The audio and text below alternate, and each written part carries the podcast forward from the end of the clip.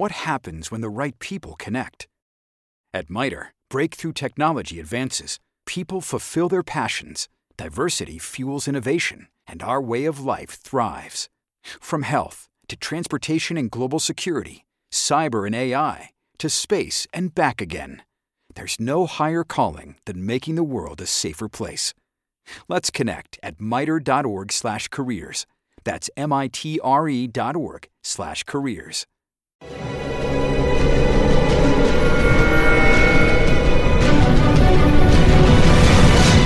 Yo documental.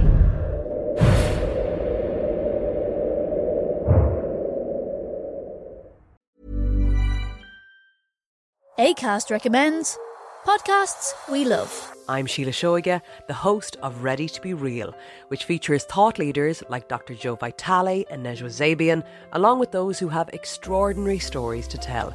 And I also speak to experts on topics as varied as sleep, relationships, aging, folklore, grief, sex, and spirituality. So, for honest and compelling conversations, new episodes of Ready to Be Real release every week, wherever you get your podcasts. ACAST is home to the world's best podcasts, including the critically acclaimed West Cork and the one you're listening to right now.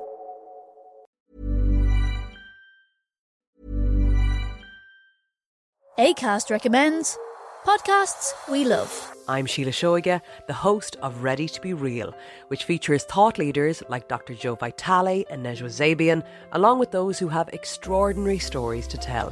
And I also speak to experts on topics as varied as sleep, relationships, aging, folklore, grief, sex, and spirituality.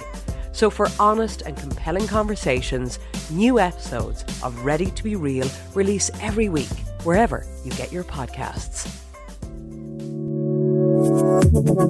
ACAST is home to the world's best podcasts, including the critically acclaimed West Cork and the one you're listening to right now.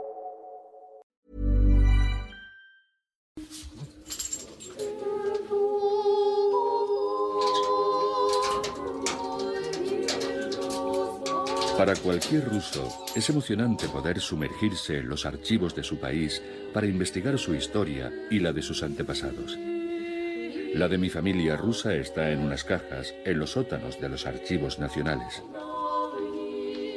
El final de nuestra historia en este país coincidió con el final de la del zar Nicolás II el 15 de marzo de 1917. Aquel día, el emperador de todas las Rusias hizo bascular al mundo hacia una nueva época. Este es el acta de abdicación del trono de Rusia de Nicolás II, firmada por él.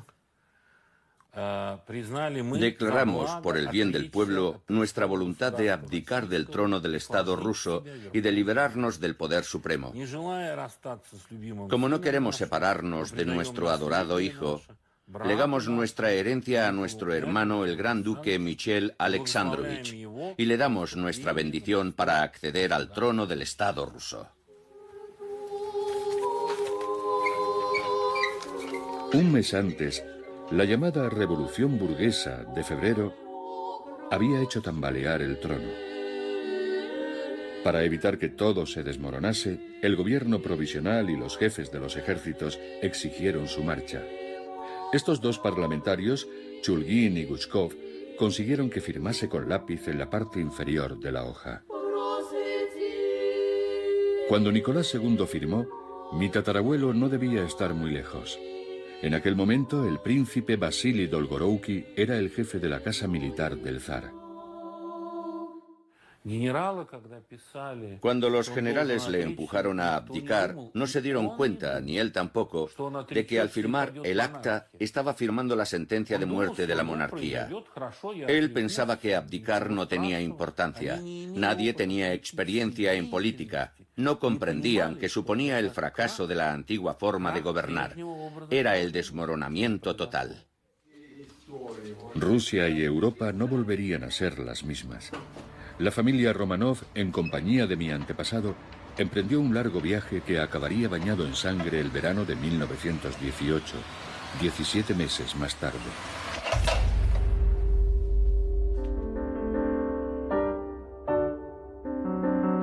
Antes de la guerra, la familia imperial rusa vivía en una torre de marfil. Nicolás tenía cuatro hijas, María, Olga, Tatiana y Anastasia. Su mujer de origen alemán, Alejandra, de soltera a también le había dado un hijo, Alexei, al que adoraba. Un niño sensible y frágil, hemofílico, al que protegía como a la niña de sus ojos. Desde principios de siglo, Rusia rugía, protestaba y a veces se sublevaba. En 1905 estalló una revolución que fue abortada. Desde entonces la familia real se instaló en el Palacio de Alejandro, en Sarkoye Selo, a 20 kilómetros de San Petersburgo.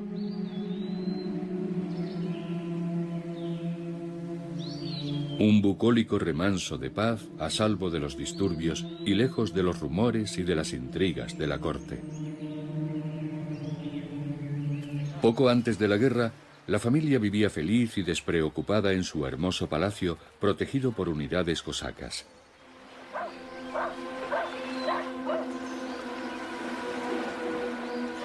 Desde allí, mi tatarabuelo Basili, con su gran bigote, cuidaba de este pequeño mundo a salvo de las amenazas que se cernían.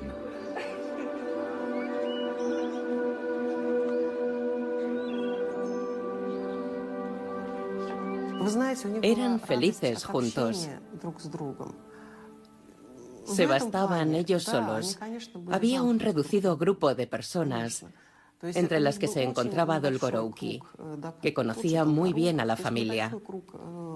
Eran tan autosuficientes que el aislamiento les llevó a despreocuparse por el pueblo y por la situación que se estaba viviendo. Se concentraron tanto en la propia familia que lo demás les era indiferente. Ignoraban la situación real del país y no se dieron cuenta tampoco de que en realidad no podían hacer nada por cambiarla. Aquello era una espiral infernal.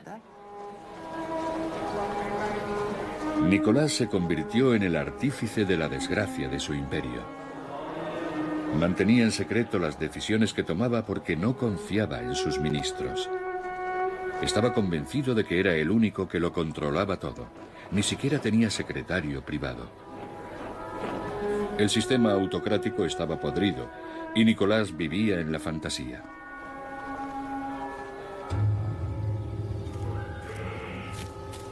Solo veía a campesinos felices de trabajar en el campo.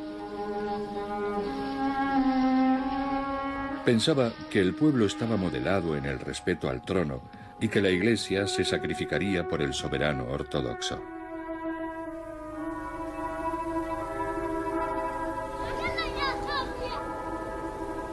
no quería ver que la mayoría de los 140 millones de habitantes de Rusia eran campesinos sin instrucción, hambrientos y oprimidos. Ni que cada vez eran más los que iban a las ciudades en busca de una oportunidad para trabajar en las nuevas fábricas engrosando las listas del proletariado maltratado cada vez más sensible a las ideas revolucionarias. A Nicolás le preocupaba mucho más la diplomacia, alterada por el aumento de poder de la Alemania del emperador Guillermo. Nicolás era primo de Jorge V y amigo del presidente Poincaré, así que se decantó por la triple entente, Rusia, Francia y Gran Bretaña. Cuando estalló la guerra en 1914, Rusia parecía estar preparada. Nicolás envió tres millones de hombres a la batalla, pero fue un desastre inmediato.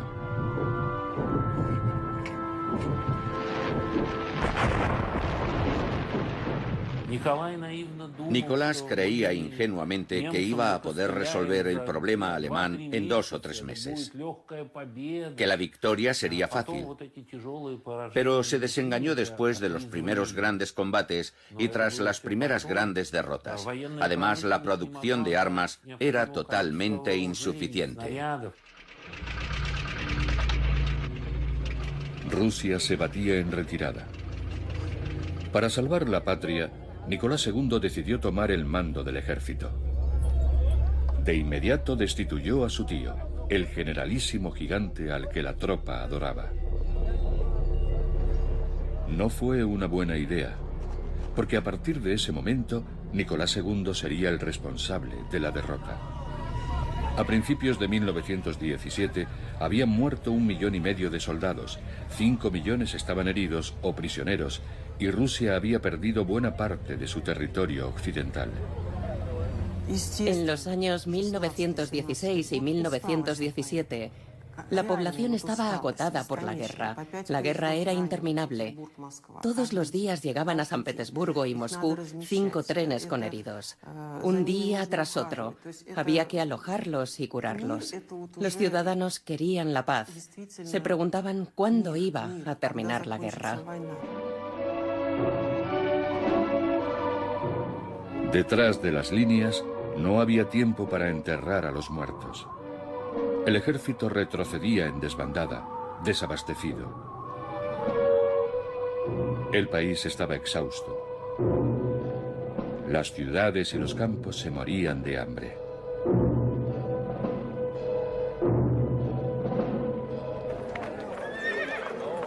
En febrero de 1917, las revueltas del PAN llevaron a los socialistas moderados al poder. Lenin y los bolcheviques esperaban su momento mientras organizaban revueltas y golpes de Estado. Nicolás II ordenó disparar sobre el pueblo, produciéndose algunas muertes. A partir de ese momento, nada podría detener la revolución rusa. El zar abdicó a principios de marzo, en el que fuera su cuartel general. Escribió en su diario. Miércoles, último día en Bogilev. A las 10 he firmado mi retirada del ejército. He saludado a todos los miembros del Estado Mayor. Con los oficiales cosacos casi se me ha roto el corazón. Hacía mucho viento y estaba helando. Ha sido muy duro y doloroso. Todo su mundo se venía abajo. Solo pensaba en una cosa, reunirse con su familia cerca de San Petersburgo. Montó en su bonito tren azul. Mi tatarabuelo Vasily estaba a su lado, probablemente tratando de consolarlo. El emperador derrotado creía que el gobierno provisional le protegería y le garantizaría la tranquilidad del resto de su vida. Se equivocaba una vez más. A 300 kilómetros de San Petersburgo, un soviet de insurgentes, campesinos, soldados y obreros indignados bloqueaban la vía. Empezaban los problemas de verdad. Tras seis días de negociación, el tren por fin pudo proseguir su camino. En el palacio de Alejandro, las cosas tampoco iban bien. Odiada por el pueblo, la emperatriz alemana que había estado bajo la diabólica influencia del monje Rasputín estaba atrapada en el palacio sitiado. El gobierno provisional envió a la prestigiosa guardia de Novgorod para proteger a la familia. Pero las tropas se multiplicaban a las puertas del palacio. Aquel mes de marzo, Alejandra y sus hijos escaparon por poco de un funesto destino. El palacio estaba sitiado. Los que en ese momento estaban dentro del palacio se disponían a morir porque justamente detrás de esa zona, detrás de esa delimitación, que hoy permanece casi idéntica, cientos de soldados, borrachos o medio borrachos, se habían concentrado para atacar a la familia imperial. Solo esperaban una orden, pero la orden nunca llegó. La noticia de la abdicación del zar se propagó como la pólvora. A las puertas del palacio, la multitud pedía explicaciones. El 21 de marzo fue el peor día. El nuevo comandante en jefe, Kornilov, nombrado por el gobierno provisional, acudió para notificar a Alejandra que toda la familia, incluido el zar, estaban bajo arresto. Ella escribió en su diario. He escuchado en silencio al general que todavía llevaba sus condecoraciones imperiales. No es dueño de sus palabras. Dios le juzgará. Los soldados revolucionarios relevaron a la guardia de Novgorod. Todo volvió a una calma relativa. Al día siguiente, a las 4.45, el tren del zar reanudó el viaje hacia la estación de Sarskoye Selo, la más cercana al palacio, llegando al final de la mañana.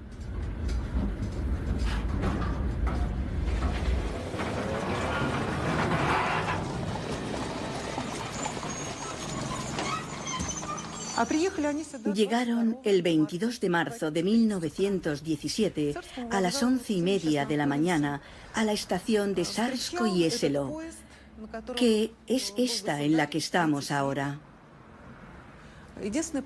Solo había un coronel esperando al soberano y a su séquito. En cuanto el tren paró, todos los que acompañaban a Nicolás en el viaje saltaron al andén y huyeron como conejos en todas las direcciones. El único que descendió del vagón dignamente junto a Nicolás fue Vasily Dolgorouki. Fue el único que permaneció a su lado. Le acompañó al palacio de Alejandro y ya nunca lo abandonó. Subieron a un coche y se dirigieron al palacio de Alejandro. El zar no sabía con precisión cuál era su situación, pero le informaron al llegar. Estaban todos bajo arresto, tanto la familia como los que la acompañaban, entre ellos mi tatarabuelo Basili. En las habitaciones no había cambiado nada, pero les habían cortado la luz y el agua. Caminaban para calentarse. Era el mes de marzo. Hacía mucho frío y tenían que romper el hielo de estos estanques para tener agua. No les quedaban provisiones. Nadie les abastecía. Vivían literalmente de minúsculas raciones, porque en el palacio todavía quedaba mucha gente. Era como estar en una cárcel. El final del invierno fue muy crudo. La temperatura llegaba a los 40 grados bajo cero. Había que racionar las escasas reservas para evitar el hambre a la familia y a su reducido entorno. Los representantes del imperio tenían ampollas en las manos, obligados a trabajar el hermoso parque transformado en huerto. Los guardianes, elegidos por el gobierno provisional en las guarniciones de San Petersburgo, no eran ajenos a la propaganda bolchevique que invadía la capital y se burlaban de ellos. A veces mostraban un resto de devoción y posaban junto al zar. Tan temido en otro tiempo, se había transformado en un hombre bonachón y afable y siempre bajo la atenta vigilancia de mi buen tatarabuelo Vasily Dolgorouki, con su bigote tembloroso y su uniforme impecable. En primavera solo quedaban unos pocos fieles en el palacio. Mi tatarabuelo era uno de ellos, a la izquierda en esta foto. Otras personas con autorización para quedarse eran la madre y su nuevo marido, el preceptor de la familia imperial y tres damas de compañía de la zarina. Una de ellas, Ana Virubova, escribió. He mirado por la ventana. En el jardín que rodea al palacio estaba el emperador de todas las Rusias con su fiel amigo el príncipe Dolgorouki. Le rodeaba un grupo de seis soldados armados que con el cigarrillo en la boca Empujaban al emperador como si fuera un delincuente. No puede ir por ahí. Haga lo que le decimos, gritaban. Sorprendentemente, la familia imperial obedecía sin rechistar. De nuevo, Nicolás II parecía estar al margen de las contingencias de este mundo. La monarquía seguía siendo legal. Podría haber buscado ayuda, rebelarse, huir. Sin embargo, soportó con resignación todas las humillaciones. Incluso llegaron a prohibirles a Alejandra Fyodorovna y a Nicolás II comunicarse entre sí. No podían hablar en lengua extranjera, solo podían hablar en ruso. Les vigilaban continuamente, incluso cuando paseaban. Intentaban no dejarles nunca solos. Temían un pacto o un complot. Aunque Nicolás II y Alejandra Fyodorovna nunca hicieron nada en ese sentido. Al contrario, no hacían nada de eso. Respetaban al pie de la letra las medidas disciplinarias que les habían impuesto. Al otro lado de las rejas del palacio en el que estaba prisionera la familia imperial, Rusia se enfrentaba a dos grandes dificultades. Por un lado, la guerra que continuaba, porque el gobierno burgués liberal del príncipe Vov se había comprometido con los aliados. Y por otro, la agitación revolucionaria. Los soviets, esos comités que surgían por todas partes, bloqueaban las decisiones del poder provisional. Todavía no eran muchos, pero estaban armados y sus reivindicaciones eran muy populares. Lenin dirigía el movimiento a distancia desde su exilio en Suiza. Los alemanes le ayudaron a regresar a Rusia en un tren que le llevó a San Petersburgo con 200 camaradas más. Los alemanes buscaban acentuar el caos en Rusia con la esperanza de que el frente este se desmoronase. Lenin no desaprovechó la oportunidad. Organizó al partido bolchevique para conquistar el poder. Un abogado liberal, Alexander Kerensky, se convirtió en primer ministro. Continuó con la guerra, hizo frente a los bolcheviques y protegió a los Romanov de los excesos del pueblo, por si el imperio volvía a ser una solución política. El 31 de julio, la familia imperial que quería marcharse a Crimea fue evacuada del palacio de Alejandro en el que había pasado cinco meses. Informaron a Nicolás de que les enviaban a otro lugar, sin explicarles nada más. Pidió algunas aclaraciones, pero solo le dijeron que cogiera ropa de abrigo. Comprendieron entonces que no iban a ir a Livadia, en Crimea, como ellos querían, aunque todavía mantenían la esperanza de ir a Inglaterra.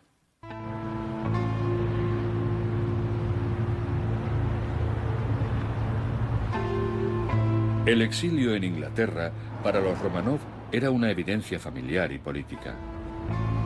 Jorge V estaba sólidamente instalado en Buckingham, seguro que tendería la mano a su querido primo Nick.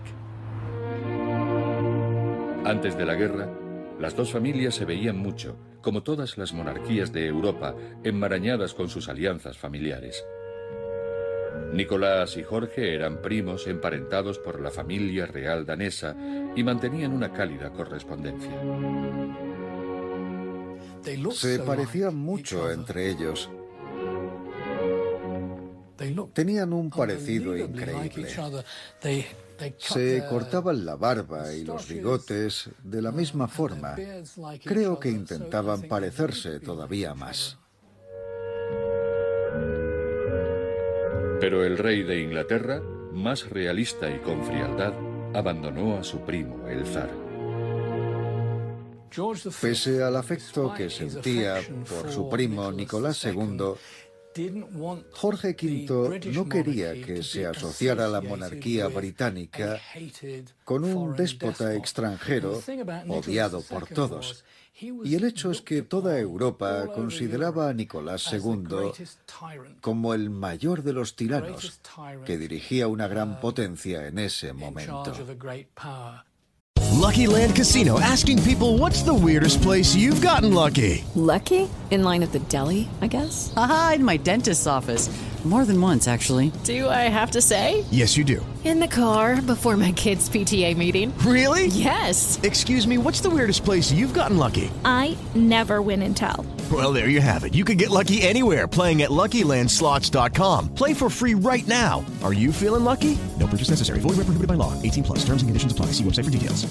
Judy was boring. Hello. Then Judy discovered ChumbaCasino.com. It's my little escape. Now Judy's the life of the party. Oh, baby, mama's bringing home the bacon. Whoa, take it easy, Judy. The Chumba life is for everybody. So go to ChumbaCasino.com and play over 100 casino style games. Join today and play for free for your chance to redeem some serious prizes. ChumbaCasino.com. No purchase necessary. Void where prohibited by law. 18 plus terms and conditions apply. See website for details. Sí, le gustaba decir somos primos, parecemos gemelos, pero en realidad estaba diciendo, Nicolás, quédate en casa y que el destino decida tu suerte.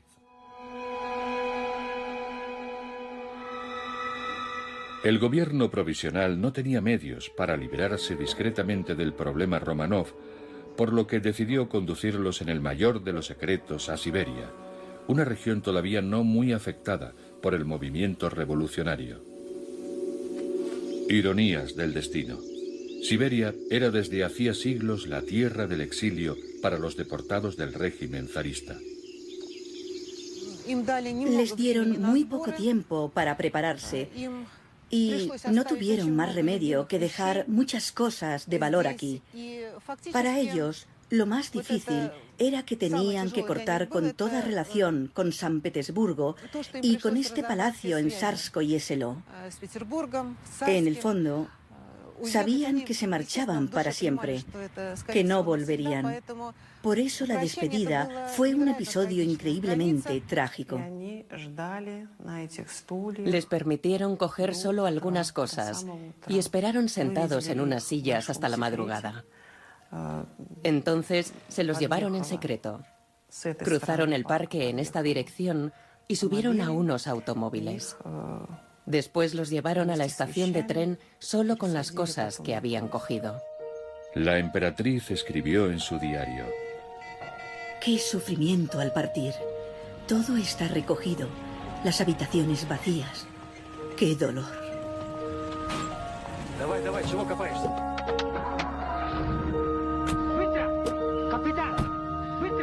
Al alba, unas 30 personas emprendieron el camino hacia el exilio interior. El zar, la zarina, sus cinco hijos, el preceptor suizo, dos médicos y algunos sirvientes, entre los que se encontraba el fiel Val Dolgorouki. Destino Tobolsk, vía Tiumen, 2.500 kilómetros en línea recta. Más de una semana de viaje, primero en tren y luego en barco. Era la primera vez en dos siglos que el zar no estaba en los palacios de San Petersburgo. El nuevo poder se abalanzó sobre las riquezas abandonadas. A partir del 2 de agosto, el gobierno provisional envió una comisión al palacio de Alejandro para hacer un inventario. Un fotógrafo plasmó para la eternidad y en color los últimos fastos de la familia imperial.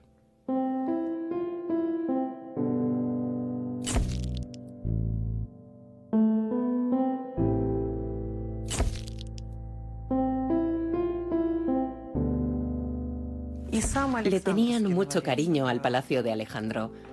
Allí fue donde Nicolás y Alejandra se conocieron y pasaron su infancia. Era su refugio, su jardín encantado, su juventud. Cuando venían se encontraban en la casita de niños. Hay una hermosa nota sobre eso en el diario de Nicolás II. Adiós maderas preciosas, hermosos lienzos y ricos cortinajes. El futuro no será tan lujoso.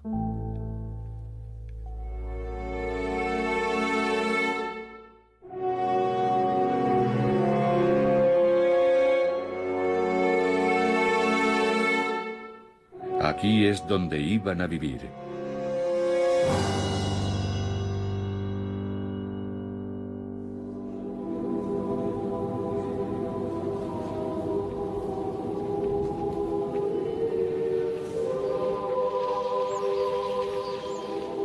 Tobolsk sigue siendo hoy un duro destino. En 1917 era una aldea casi inaccesible.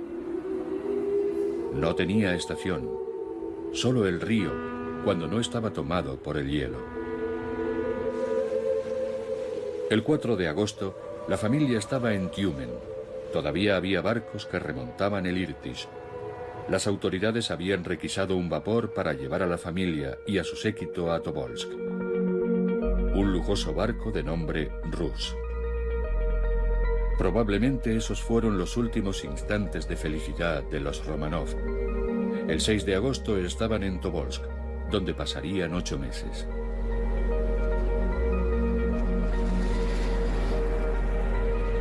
Valdol Gorouki desembarcó para reconocer el terreno. Se quedó pasmado. Por la noche escribió en su diario. Hemos llegado a la ciudad a las seis de la tarde para inspeccionar la casa del gobernador y lo que habían preparado. La impresión general ha sido abrumadora. Una casa sucia, deteriorada, maloriente, trece habitaciones con algunos muebles pero con un horrible desorden y un nauseabundo olor. Me ha provocado una penosa impresión. Hemos tenido que volver y decirle a la familia que se quedase unos días en el barco mientras arreglamos la casa. Estamos impresionados ante la dejadez de las autoridades. No había intención de perjudicar a la familia imperial. Simplemente Tobolsk era una aldea ignorada, pobre y muy aislada, lejos de las grandes metrópolis y de la propaganda que vilipendiaba al imperio. La ciudad estaba acostumbrada desde hacía mucho tiempo a recibir a los proscritos del imperio. Nadie haría daño al zar o a los suyos. En Tobolsk todo seguía como antes. La gente no había notado ningún cambio en su vida cotidiana. Nadie comprendía la situación. El poder establecido había cambiado, pero bueno, era la voluntad de Dios. Y al mismo tiempo, el emperador había venido a Tobolsk con toda su familia. Circulaban muchas versiones. Tal vez todo el gobierno iba a instalarse aquí. La gente se imaginaba cosas, como suele suceder. Unos decían que tal vez se mudasen aquí. Otros decían que estaba regresando a casa. Nadie sabía lo que estaba sucediendo. Los Romanov estaban en la ciudad y punto. A finales del verano de 1917, la casa del gobernador de Tobolsk se convirtió en el centro de detención de la familia imperial. Los Romanov acondicionaron la casa con el dinero y las joyas que se habían llevado de San Petersburgo, ya que la asignación que les habían concedido era insuficiente. Permanecían a su lado el preceptor, algunos sirvientes, mi tatarabuelo y dos médicos. Y, por supuesto, algunos guardias. La familia se encerraba en sí misma, inventándose algunas ocupaciones.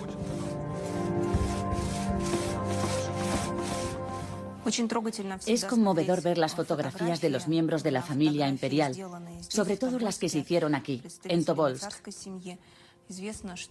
Es de sobra conocido que el zarevich Alexei Nikolayevich y su preceptor Pierre Guilar hacían fotos. Hicieron muchas fotografías durante ese periodo.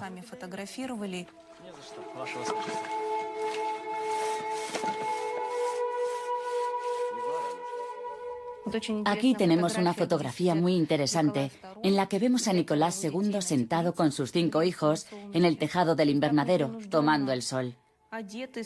Van vestidos de forma poco imperial. Los sombreros, las bufandas. Resulta difícil imaginar que estas jóvenes eran grandes duquesas y podrían haberse casado con reyes.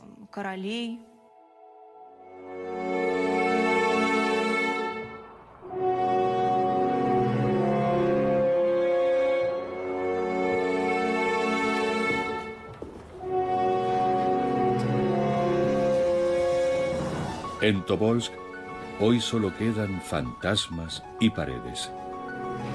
Pero la historia vuelve a ser bienvenida en Rusia. La ciudad está realizando obras de restauración en la casa para dejarla tal y como estaba en 1918. Quieren convertirla en museo.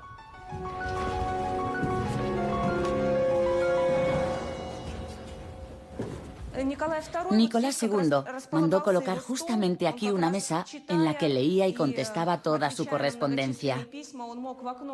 Desde la ventana podría contemplar todo lo que sucedía en la plaza del desfile, que antes era muy importante en la ciudad de Tobolsk. Aquí rezaba y reflexionaba sobre el destino de su país y de su pueblo. A veces su esposa le hacía compañía y se sentaba en un sofá negro de piel. Para las celebraciones litúrgicas o para estar con la familia, iba a una gran sala común, por aquí.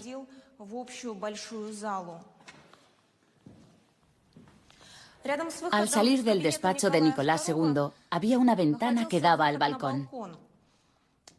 La familia imperial solía pasar mucho tiempo en este lugar. Aquí había una puerta antes. Alejandra Fyodorovna estaba enferma, andaba con dificultad y casi siempre se movía en silla de ruedas. Al balcón podía acceder con su silla. Lucky Land Casino asking people what's the weirdest place you've gotten lucky? Lucky? In line at the deli, I guess? Aha, in my dentist's office. More than once, actually. Do I have to say? Yes, you do. In the car before my kids' PTA meeting. Really? Yes. Excuse me, what's the weirdest place you've gotten lucky? I never win and tell. Well, there you have it. You can get lucky anywhere playing at LuckyLandSlots.com. Play for free right now. Are you feeling lucky? No purchase necessary. Void where prohibited by law. 18 plus. Terms and conditions apply. See website for details.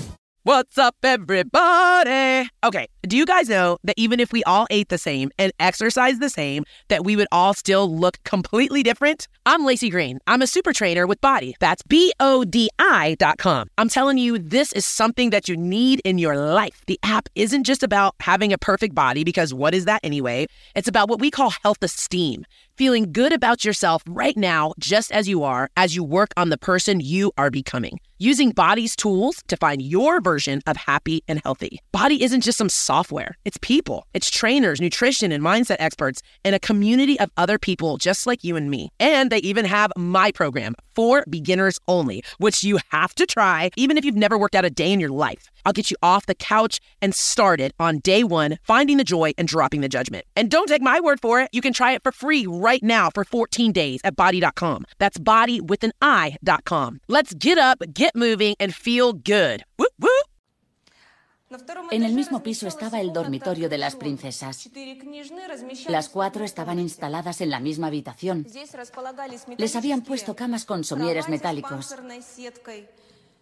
Había muy pocos armarios, así que tenían sus cosas extendidas sobre unas sillas. Pero entre las jóvenes había buena armonía y vivían alegres. Prácticamente no había periódicos, pero el zar seguía con preocupación la evolución de los acontecimientos. Veía cómo el país se precipitaba a la ruina. Aquel otoño fue la primera vez que dijo arrepentirse de su abdicación, un sentimiento que ya nunca le abandonaría. El 7 de noviembre de 1917 se lanzaron los dados de la historia. La revolución de octubre triunfó. El Palacio de Invierno, símbolo de una época pasada, cayó en manos de los bolcheviques sin hacer un solo disparo. Los soviets de obreros, campesinos y soldados tomaban las calles. Nadie se les resistía. Todos compartían sus reivindicaciones. La tierra para los campesinos, las fábricas para los obreros y sobre todo la paz para los pueblos. El proyecto político comunista todavía era algo vago, pero el poder de sus palabras y la fuerza de sus sueños permitieron que un grupo de revolucionarios conmocionara al mundo. ¿En qué consiste el poder soviético? ¿Cuáles son los objetivos del nuevo poder? La paz era el objetivo más fácil de alcanzar. Simplemente Lenin ordenó un armisticio unilateral, desentendiéndose de los compromisos adquiridos con sus aliados, Francia y Gran Bretaña. A finales de noviembre de 1917 estalló la guerra civil. La paz con Alemania era vital para los nuevos amos del país que tendrían que defender la revolución. Para los Romanov no había marcha atrás. Cuando llegaron los bolcheviques todo cambió. Quitaron a los guardias que había y los sustituyeron por sus hombres. Estos empezaron a humillar a la familia imperial. A partir de entonces, los Romanov fueron tratados como presos comunes. Los carceleros les mencionaban constantemente el inminente juicio. La familia sufría insultos y vejaciones. Valdolgorouki llegó a suplicar al zar que se quitase las sombreras para evitar incidentes con los guardias aleccionados por los soviets. Mi tatarabuelo también se enfrentó a los guardias, que se tomaban demasiadas libertades con las princesas. El recinto en el que estaba encerrada la familia imperial planteaba un angustioso problema. Solo había un pequeño patio cercado por una valla para que nadie les pudiera ver. Los niños se cansaban y enfermaban a menudo. Nicolás y Alejandra no tenían ganas de nada. Casi no tenían nada que comer y con el paso del invierno las esperanzas languidecían. La nobleza y la iglesia, pilares del zarismo, se habían esfumado y las grandes dinastías europeas se tapaban los oídos. El preceptor de los niños que seguía con ellos escribió a principios de abril de 1918. Estamos todos en estado de angustia mental. Pensamos que todos nos han olvidado. ¿Es posible que nadie levante un dedo para salvar a la familia imperial? ¿Dónde están los que permanecen fieles al zar? ¿Por qué tardan tanto?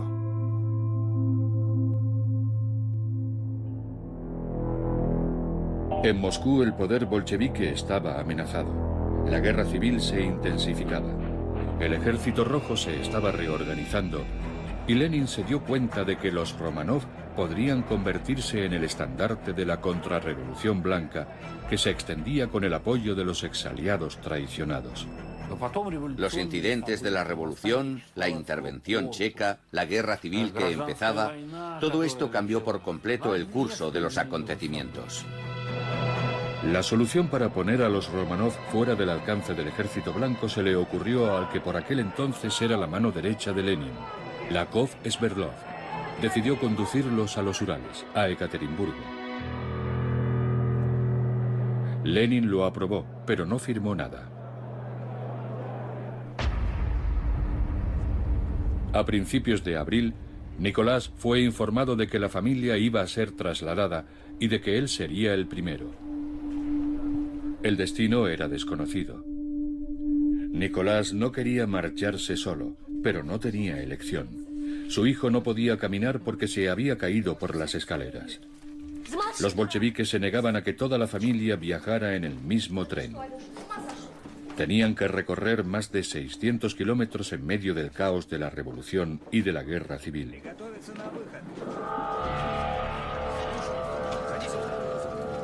El hombre de confianza de Sverdlov, el comisario Yakovlev, organizó dos convoyes diferentes con destino a Ekaterimburgo.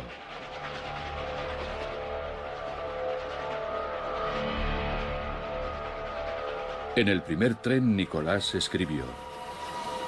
A las cuatro de la madrugada nos hemos despedido de nuestros queridos hijos. Yo estaba con Yakovlev. Alejandra estaba con María y Val Dolgorouki estaba con Botkin. La temperatura era glacial y el viento era muy desagradable.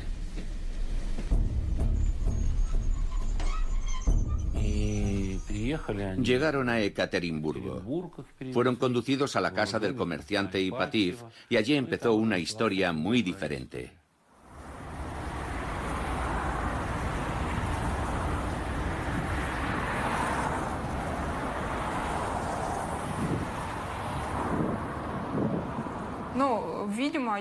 Probablemente eligieran Ekaterimburgo porque en esa ciudad había destacamentos bolcheviques muy sólidos. Ekaterimburgo era el epicentro de las fábricas de los Urales y en estas fábricas había presos criminales. Por eso disponían de los medios necesarios para proteger a los bolcheviques. Todo en la ciudad hacía posible encerrar en un régimen penitenciario a la familia imperial. Llegaron el 30 de abril.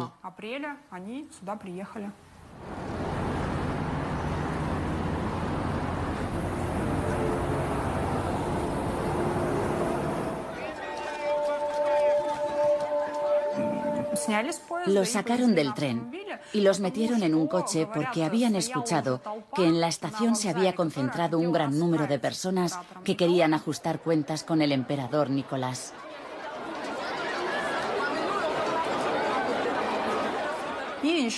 Después llegaron los sirvientes que no habían abandonado aún a la familia imperial. Y también el general Dolgorouki junto con el oficial Tatishev. Pero a ellos los separaron inmediatamente y los enviaron a prisión. Para alojar a la familia imperial, el Soviet de Ekaterimburgo requisó la casa Ipativ en el centro de la ciudad, prometiéndole al propietario que la recuperaría enseguida. Se sobreentiende que los Romanov no iban a permanecer mucho tiempo en ella.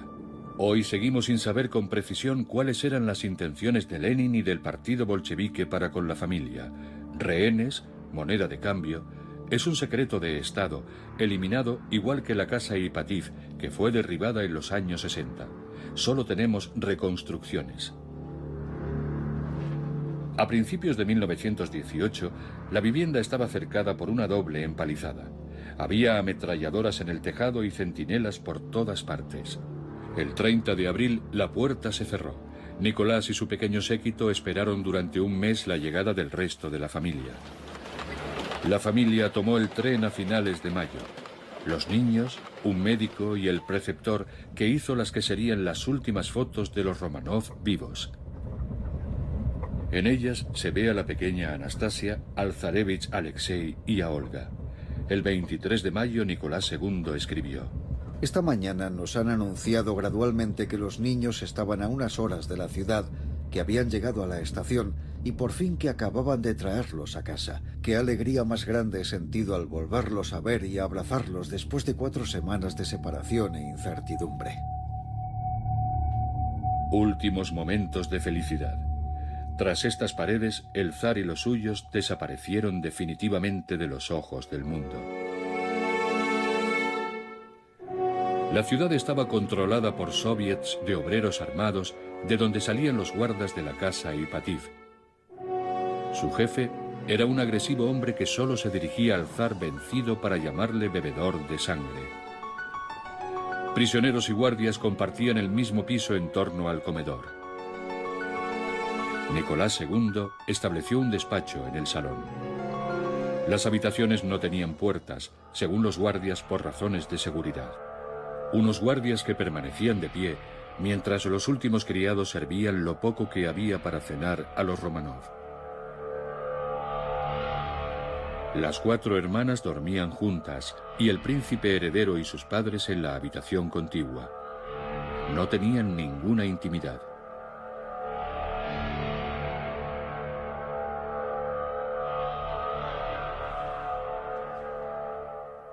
Nicolás II escribió en su diario que cuando tenía que ir a lavarse o al servicio, tenía que pasar por delante del puesto de guardia. Es decir, que la familia imperial estaba en todo momento bajo vigilancia de los bolcheviques. En el mismo piso, el comandante de la guardia disfrutaba del confort de la casa Ipativ. No contenía a sus hombres cuando insultaban a los prisioneros o hacían alusiones indecentes a las jóvenes duquesas. Las paredes estaban llenas de pintadas obscenas. Todo lo que podía robarse había sido robado. La familia sufría en silencio. Nicolás II escribía poco y torpemente. Nunca se quejaba. Se encomendaba a Dios. Solo lamentaba la ausencia de su amigo Val, preso en la otra punta de la ciudad. Basili no tenía acceso a la prensa pero escribía muchas cartas que nadie enviaba, como esta llamada de socorro a su hermano. Querido Paul, he sido detenido y encarcelado. He escrito una carta solicitando que me liberasen y me permitiesen ir a San Petersburgo para ver a mi madre enferma. Dile que si Dios quiere, pronto la veré. En Moscú el poder estaba preocupado. Lenin soltaba discursos al nuevo ejército ruso. La paz prometida no había durado. La contrarrevolución a la vez monárquica y republicana ganaba importancia. De nuevo, caos, matanzas y terror. Abusos blancos contra delitos rojos.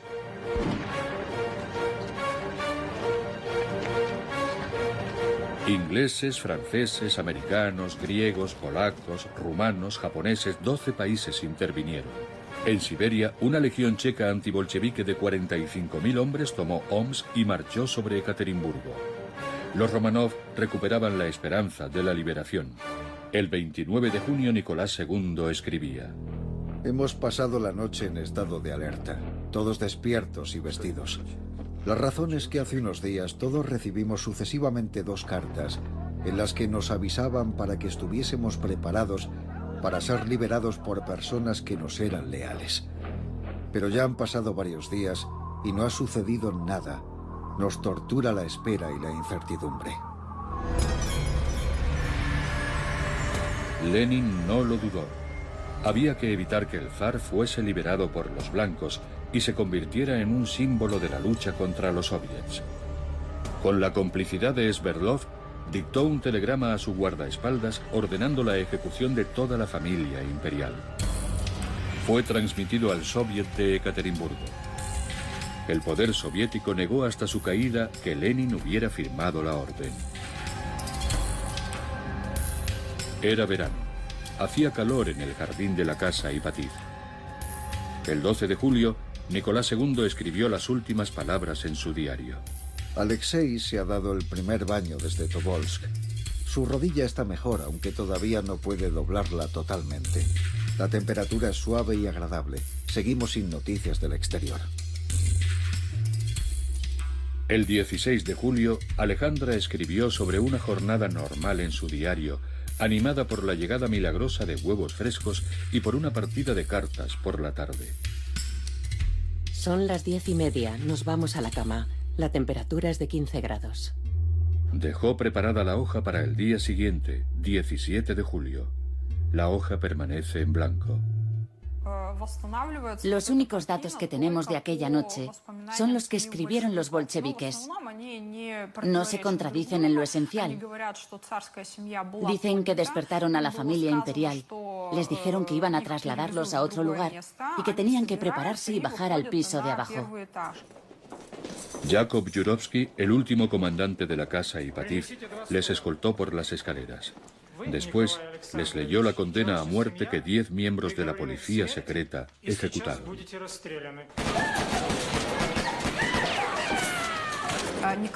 Nicolás murió de un único disparo y se desplomó rápidamente. Alejandra Fyodorovna recibió dos disparos. Las hijas permanecieron vivas bastante tiempo porque llevaban cosidas a la ropa joyas con diamantes y otras piedras preciosas que las protegieron. En cuanto al zarevich Alexei, los documentos hablan de que tardó bastante en morir. La Legión Checa llegó demasiado tarde. Pudo grabar las imágenes del lugar de la masacre, pero no encontró los cuerpos de las víctimas. Los asesinos cargaron en un camión los cuerpos del zar, su esposa, sus cinco hijos y los cuatro últimos sirvientes. Un pelotón se encargó de hacerlos desaparecer. Los once cuerpos fueron descuartizados y quemados. Los rociaron con ácido y los enterraron en este bosque, en un lugar llamado la Pradera del Cerdo. Solo hubo un anuncio oficial reconociendo el fusilamiento de Nicolás, pero también afirmaba que el resto de la familia fue trasladada a un lugar seguro, lo que dio lugar a la aparición de muchos impostores. En las calles se pusieron copias de este telegrama que anunciaba la ejecución del zar. Esta fue la versión oficial hasta la caída de la Unión Soviética. Hubo que esperar hasta 1991 para que el presidente Boris Yeltsin autorizara las exhumaciones. Los historiadores no tienen duda, toda la familia imperial fue ejecutada. Se han identificado todos los cuerpos. Hoy, en el terreno de la casa Ipativ, se alza una catedral que se ha convertido en un lugar de peregrinaje para la Iglesia Ortodoxa. Nos hemos reunido para celebrar una gran fiesta eclesiástica. Hace 100 años se cometió aquí un crimen terrible. Actualmente la Iglesia Ortodoxa rusa ha canonizado al zar y a toda su familia.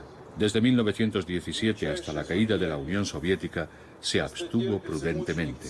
El zar y toda su familia fueron torturados hasta la muerte, asesinados, descuartizados y quemados.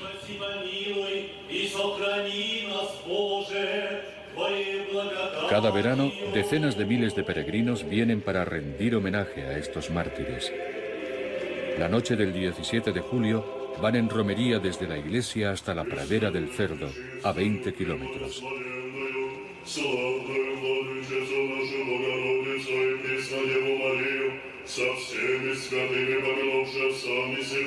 Curiosa mezcla de devoción, nacionalismo y beatería que revela la fascinación que sienten algunos rusos por un poder fuerte y centralizado. Pero nunca nadie ha movido un solo dedo para encontrar a Baldol Gorouki. Lo único que se sabe es que fue ejecutado en un bosque una semana antes de la masacre de la casa Ipatir. Su muerte sigue alimentando la disputa entre sus descendientes.